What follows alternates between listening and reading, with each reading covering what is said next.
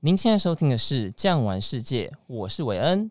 沙乌地阿拉伯之旅即将起飞，请您系好安全带，我们出发喽！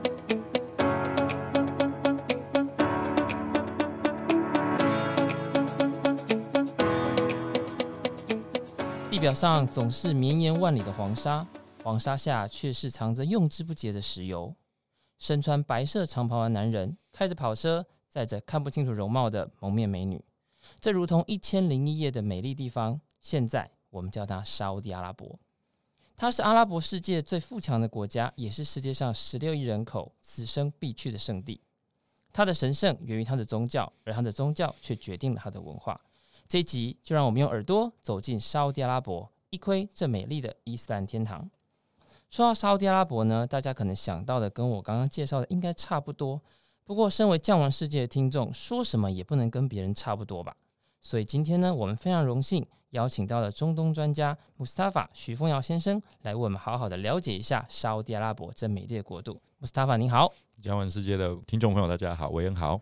首先我要先从您的名字来跟你请教，因为你的名字很特殊。一般来讲啊，像我们访问到的很多的来宾，他如果说有所谓的外国名字，不外乎就是 Andy、Jackie、Charlie。但是穆斯塔法应该不是来自于英文，而是来自于。伊斯兰教世界的名字，可以请教一下您当时取这个名字的背景，还有能不能针对伊斯兰教的命名方式来跟我们听众朋友聊一下呢？实际上是这个样子。当时我在正大宗教研究所念硕士班，那因为那个时候台湾有非常多的特工，德文应该叫做 Gastarbeiter，就是大家所认知的什么印尼外劳之类。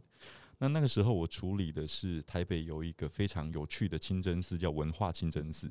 它是在辛亥路，它并不是在你们所熟悉的那个新生南路。新生南路那个，所以实际上那个地方基本上就是一个印尼的社群的概念。那对于我来说，我要进入到一个伊斯兰世界的所有的氛围、人际关系当中，我的指导老师说：“你这个题目是要跑田野的，所以你必须要有一个穆斯林的名字。”那实际上，这一个穆斯林的名字，老师还是有一个他的那种期许，或者是有一个他的要求。他并没有想要帮我取穆罕默德，或者了解，或者是阿布拉罕之类的。他会觉得说，嗯，一个很棒的名字，然后呢，又有一点宗教上的期许，所以他就帮我取这个名字叫做穆斯塔法。所以穆斯塔法就是一个带领着人们，就是朝向宗教的。的这个路再继续往前走的这样子的一个名字，所以我只能说，老师就是一个给予我一些期许的状态之下，给我这个名字。那实际上到了二零一零年之后，其实我真的就脱离了台湾，开始在整个西亚世界一直旅行，或者是一直带团旅行的足迹，就从摩洛哥、阿尔及利亚、突尼西亚、埃及、伊朗。然后我就瞬间发现一件非常有趣的一一个事情，就是 有时候在骑骆驼，后面有一个人喊穆斯塔法，大概有三四个回头，包含一只骆驼，哦，所以就瞬间就觉得，诶，哦，嗯，好，这个名字真的不错，大家都蛮欢迎他的。这当然就是一个穆斯林的名字。那对于，比如说穆斯林也蛮喜欢取名，就是那个真主的九十九个名字。所以实际上，这大概都是一个名字的这件事情上。我们可以去认识伊斯兰文化的地方，那但是另外一个部分就是说，这是一个生活在嗯自然环境相较比较辛苦的地方。所以我最近刚回去政大念博士班，读到一句话非常有意思，跟各位这样玩世界的朋友稍微聊一下。呃，在西方世界当中，一个自由的最基本单位叫个人；那在伊斯兰世界当中，一个最基本的自由单位叫家庭。所以实际上，在西亚世界，在伊斯兰世界，没有人去跟你谈个人的自由，他会去跟你谈一个家族的为基本单位的权利义务。所以实际上，名字这件事情，你常常也会看到，他们会常常写什么阿布，什么什么阿布，就是他在告诉你你的家族，你的爸爸是谁。从名字这件事情上，我们可以知道他有伊斯兰的文化。另外一件事情上，他也在告诉你，这是一个极度重视家族传统的一个社会氛围。他一连，他可以把你整个家族 The family tree 全部都画出来的。所以，这个是一个伊斯兰世界当中，就名字这个部分来说，蛮特别的地方了。哦，原来是这样子。所以说啊，如果我像我们听众朋友本身觉得 Mustafa 这个名字，就像您刚刚说，它是有引领人们走向宗教、带有好的寓意的名字的时候。如果说想要使用，那我觉得你应该要先去了解每一个名字背后的意义，并且对于这个文化有的尊重之后，当然我相信它还是可以使用的，对不对？台湾人其实非常的有趣。我说台湾人，我觉得在宗教自由度上，我可能找不到其他第二个国家可以跟台湾相比拟了。所以，我我觉得台湾人在尊重宗教这件事情上，其实。他是有 sense 的，知道嗯，这个东西好像不能随便怎样怎样，要干嘛就干嘛。我觉得这件事情台湾人做得很好，但实际上对于穆斯林来说，我觉得是太陌生哦。但各位听众，其实我们离印尼很近，印尼其实也是伊斯兰世界的很大的一个国家。哦，所以大家不要把文化圈划归在欧美世界，实际我们离伊斯兰世界真的没有很远。如果更近一点的话，菲律宾、明达纳尔就一堆了。但是换个角度讲，我我必须得鼓励听众朋友不要太小心或太害怕，因为我觉得有些时候台湾的朋友，我起码我周边的朋友，我觉得是过度谨慎小心到不敢接触，会觉得好像我不认识你，我做一个什么动作都冒犯，这个我就觉得过犹不及啦。像譬如说台北清真大寺，实际上那就是阿拉的房子，那个是神的房子。所以实际上没有任何权利拒绝你说你不可以进来。所以我在清真寺里面认识很多人，实际上他们都保持着相同的态度。所以我的意思是说，伊斯兰世界没有离我们很远，伊斯兰世界近的话，台北市就有。如果疫情控制得好，它开放的，只要坐个公车，你就可以接近伊斯兰世界的文化。那那种因为陌生而不熟悉的那种恐惧。先放下来，我相信这一场疫情已经让全世界都知道台湾的人民素质很好，所以实际上我不觉得我们会冒犯伊斯兰什么，相信我们是去更认识他什么，是我们更需要去处理的一件事情。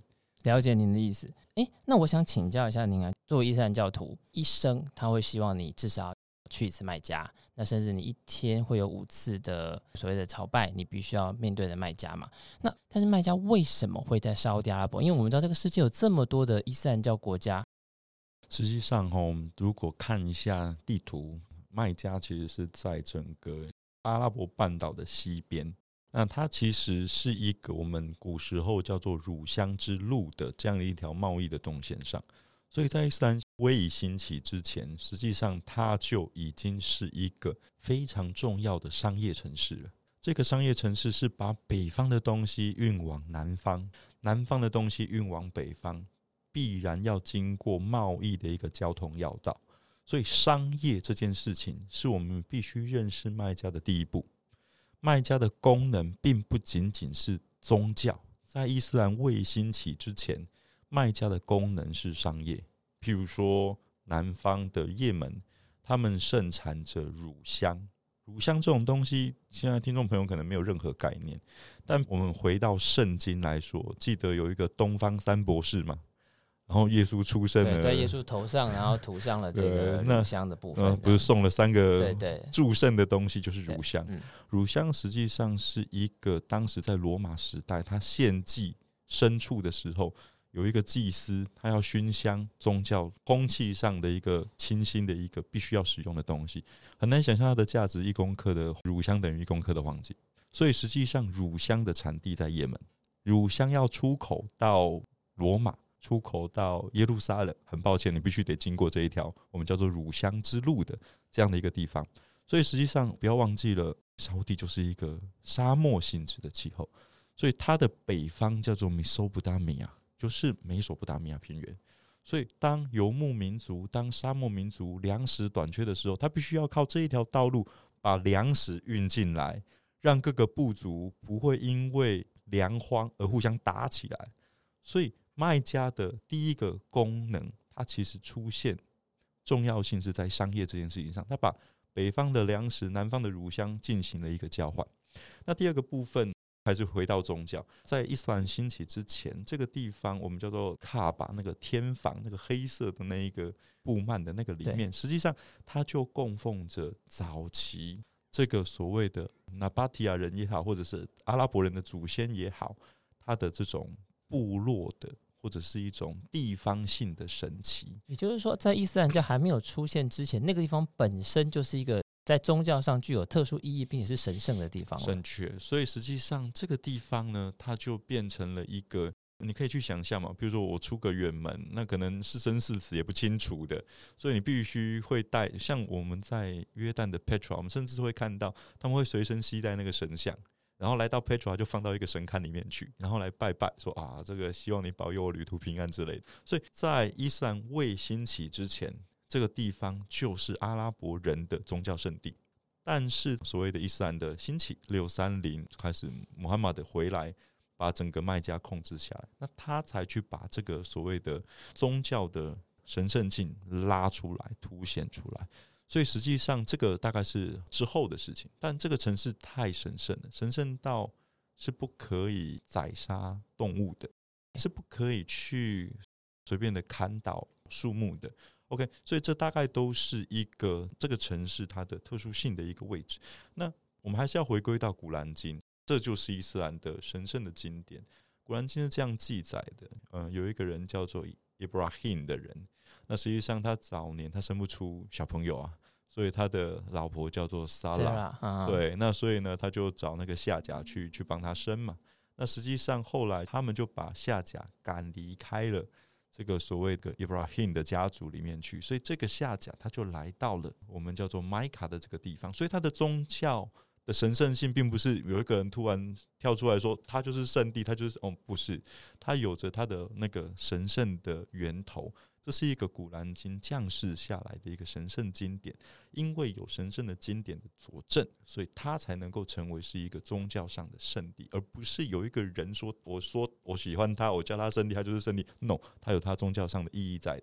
譬如说，我们现在去到麦加，我们还是会看到那个亚伯拉罕的脚印。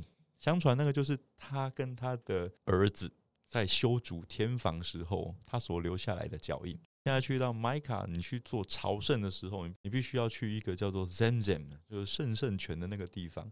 那那个地方就是夏甲当时看这个小朋友伊斯玛仪就缺水昏倒了，所以他在这个 Zemzem 那个地方找到了这个水源，他用这个水源救了伊斯玛仪。所以你现在去到麦加朝圣，你只要遇到朝圣的那种。团队，那你就会发现哦，他们永远都会带一带水，那一带水就是 Zamzam。所以实际上你在做朝圣这件事情，或我们穆斯林常常会用朝觐这个字，因为朝圣可能我们会比较想象的是一个天主教的系统。那我们用讲朝觐这个字，大概就是比较特殊专指穆斯林的这个部分。所以这个所谓的朝觐活动，好像都在再现你。所看到的《古兰经》当中的一个神圣的故事的一个起源性，但必须得说啦，每一个宗教它其实都有一个宗教的核心。那每一个朝圣范围其实也都在告诉这个信仰者，或者某种程度上也在展现这个宗教的影响力的范围有多大。所以实际上从朝觐这件事情来看，伊斯兰的势力范围的话，你会发现西边到摩洛哥，东边甚至到中国。南边可能到汶莱，北边可能挪威啊，哦，这些地方甚至它都是有穆斯林的，所以实际上借由朝圣这件事情或朝觐这件事情，他在告诉你，伊斯兰的文化是一个非常全球化的，是一个举世影响力非常重的这样的一个宗教。了解。那您刚好提到。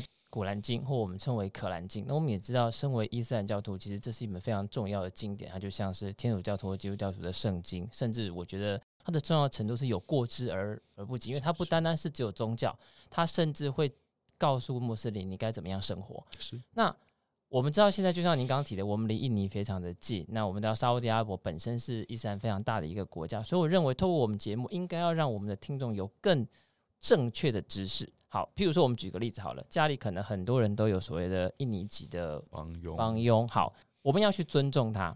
那我们要尊重他的宗教，他的宗教是他文化的一部分。就从最简单的，好，譬如说，我们都知道穆斯林是不能够吃猪肉，甚至是猪肉用过的东西都不能够用。但是对于很多我们的听众朋友，他也许家里有这样的帮佣，到底要从哪边开始尊重？是第八金价比赛假是快有低的比赛，但他自己去查，有的时候在 YouTube 上，每一个 YouTube 讲的东西可能又不太同。可是我知道您的背景是政大宗教研究，而且您现在在攻读博士，所以我相信由您来告诉我们，究竟为什么伊斯兰穆斯林不能够吃猪肉这件事情，能不能让我们的听众朋友有一个最正确，或者是最能够就哦了解的好，为什么是这样子？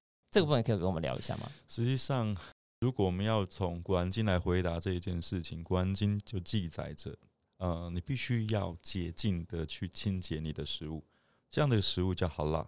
所以实际上，吃不吃猪肉这是一回事，放血并由阿訇来做合法的宰杀这件事情，它才是更重要的伊斯兰的精神。也就是说，实际上这样的一个食品是受到控制的，是确保它品管卫生安全的。那这件事情才是保障所有伊斯兰社群里面的人，每一个人健康的这一件事情。所以，甚至我记得没错的话，连长相奇怪的动物它都不能吃。譬如说，刚开始认识伊斯兰的时候，很多人会说：“哎，穆斯林的别当假低吧。”我告诉你，带他到牛肉面馆，他也不吃啊，因为他那个牛没有经过合法宰杀，它就是不能碰。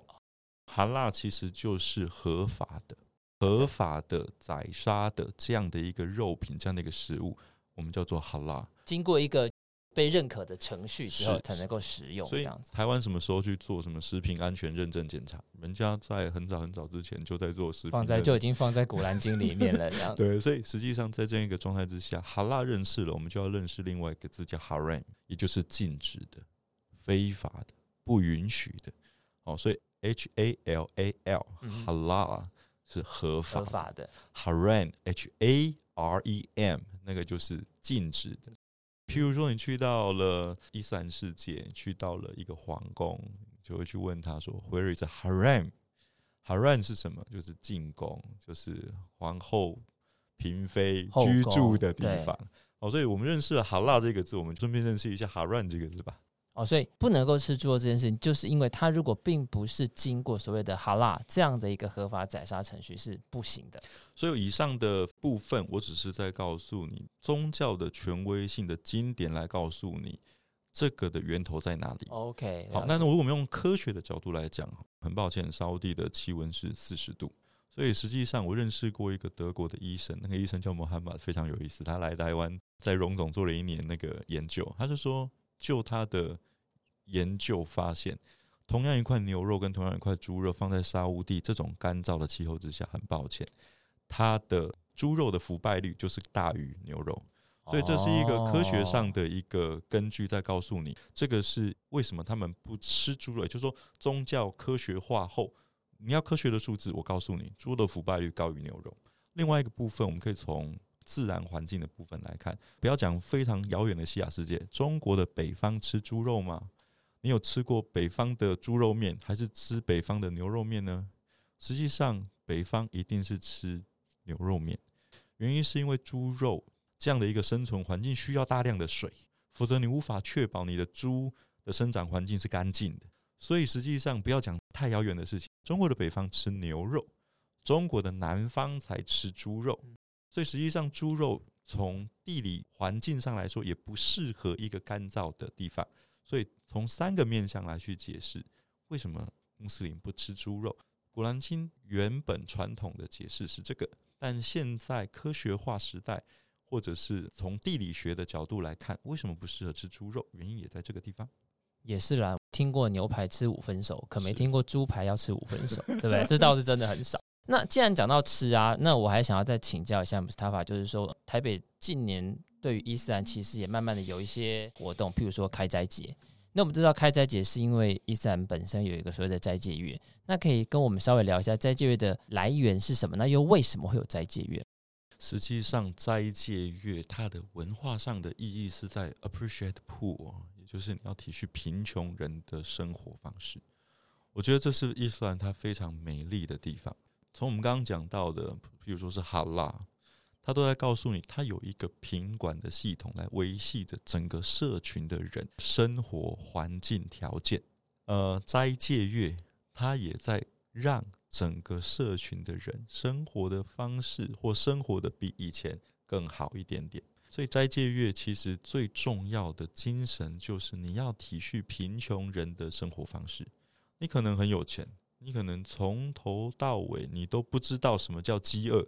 比如说，中国不是有个皇帝叫何不食肉糜吗？已经到一种没有办法吃蔬菜，他就吃肉吧，已经脱离现实到一个不知道如何去形容的这样的一个状态。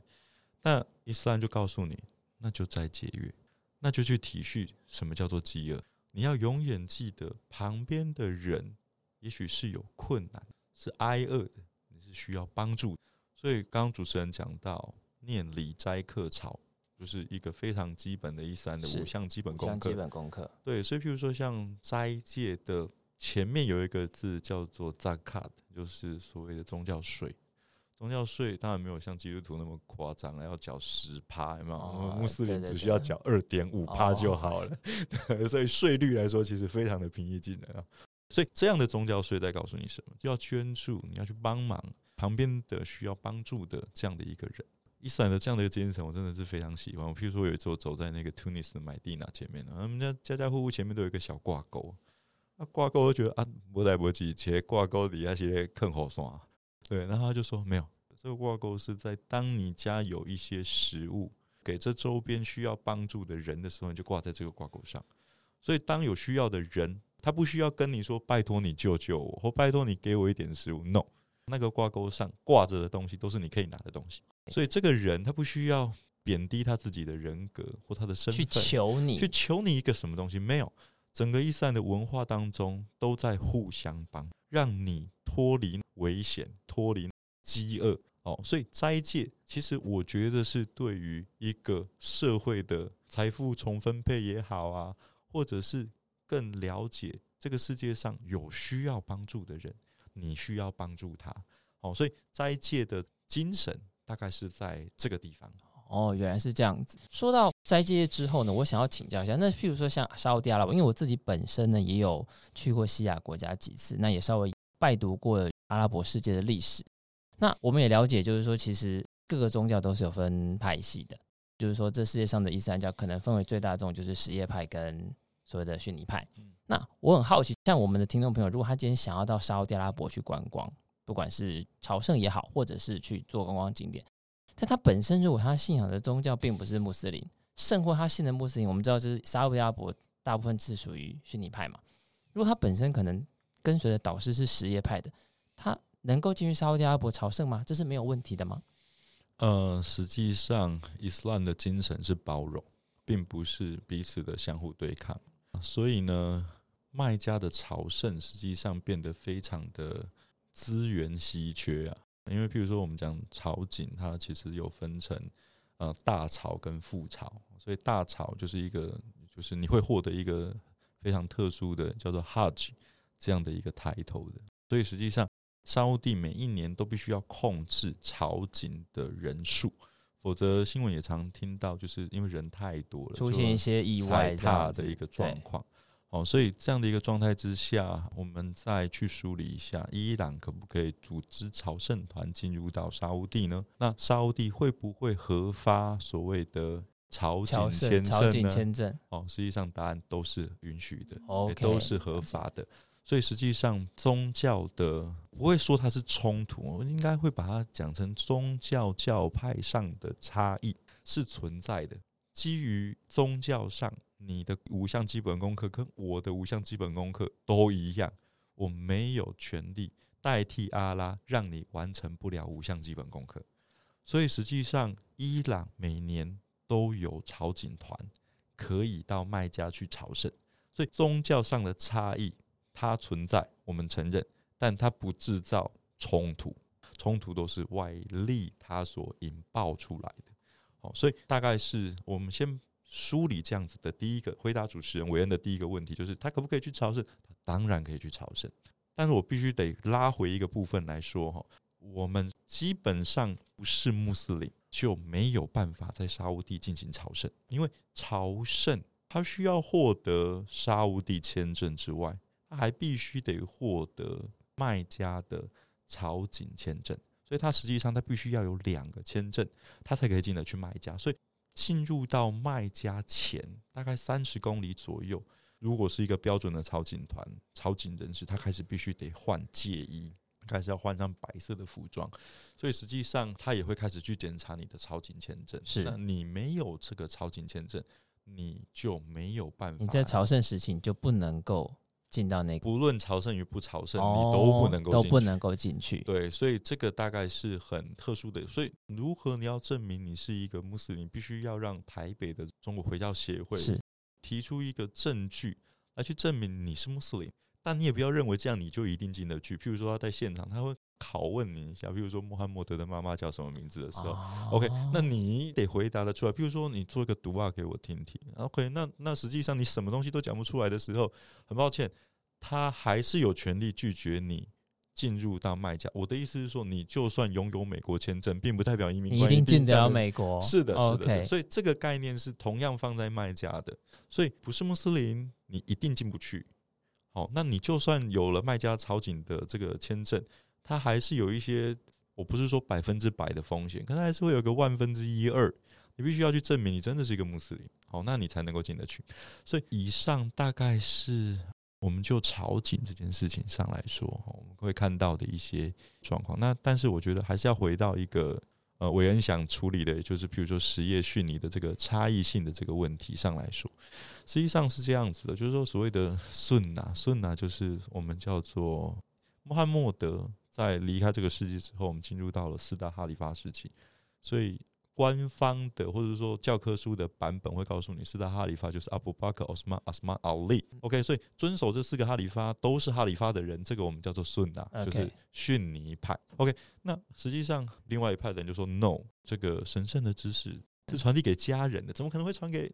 外面的人呢？哈，所以这个当然是传给自己人。所以自己人是谁？当然就是娶了穆罕默德女儿的这个阿里。所以什叶派的这个切割的角度来说，OK，那就是只尊奉阿里为 Imam 的这个人。OK，那这一派我们叫做什叶派。那但是不要把它想象成七八世纪的时候什叶派就很强大。实际上对我来说，什叶派的国家化，什叶派的真正正式。政权崛起的力量，大概是在十五世纪，鄂图曼土耳其代表着逊纳的伊斯兰的势力，但实际上在伊朗的萨法维，实际上它代表的是伊朗的什叶派的势力，所以这其实是一个宗教的差异，政治化后可能会产生出一些冲突之后，大概是在十五世纪的事情了。我把它讲得更难一点点，那如果听众朋友有兴趣，可以认识一下。对我来说，什叶派是更像基督教的一个教派。阿里有两个儿子，一个叫哈森，一个叫胡森。胡森呢，就是他们政治势力移到库法去之后呢，阿里死后，胡森就离开了。那实际上，他们当地人就一直有在要求他们回来到家乡，然后来协助家乡的居民抵抗这个乌玛雅王朝的暴政。那所以实际上，胡森那个时候就决定回到自己的家乡去。途中遇到一个卡拉巴赫的这个地方，胡森就战死了。那在这个状态之下，听故事的人就觉得啊，就是个战争战死。实际上，如果我们把它当成宗教的训道来看的话，其实它非常像耶稣基督。你明知道他会死，你留在耶路撒冷就是死。实际上，你不走，那其实那就是一种训导。胡塞他知道回到自己的故乡可能会死，他还愿意去，然后也真的就死了。实际上，他也就是一个训道。所以在实业的脉络当中，其实受到非常多。基督教的影子的影响，文化上影响，好像有看到了这样子的一种，像是训道或者是像是精神开始慢慢的出现，所以我提供这样的一个角度来给听众朋友，也就是说，职业派你觉得很抽象、很陌生，它都是恐怖分子？No，实际上它是一个更近前的、更有基督教精神的一个伊斯兰的一个派别。了解，所以说刚刚听您所说，其实我觉得我们的听众朋友。最感到开心的事情就是，无论他今天是否是穆斯林，无论他今天是否是穆斯林哪一个教派，对他来讲，沙乌地阿拉伯都是一个不遥远可以进入而且适合去观光的地方，因为那个地方其实已经对这个世界开放了。它是一个穆斯林心中的中心，大家听得懂的话就是家。你每一个穆斯林都得回家，所以沙乌地他真的在宗教上，在朝觐这件事情上，他没有拒绝任何人回来。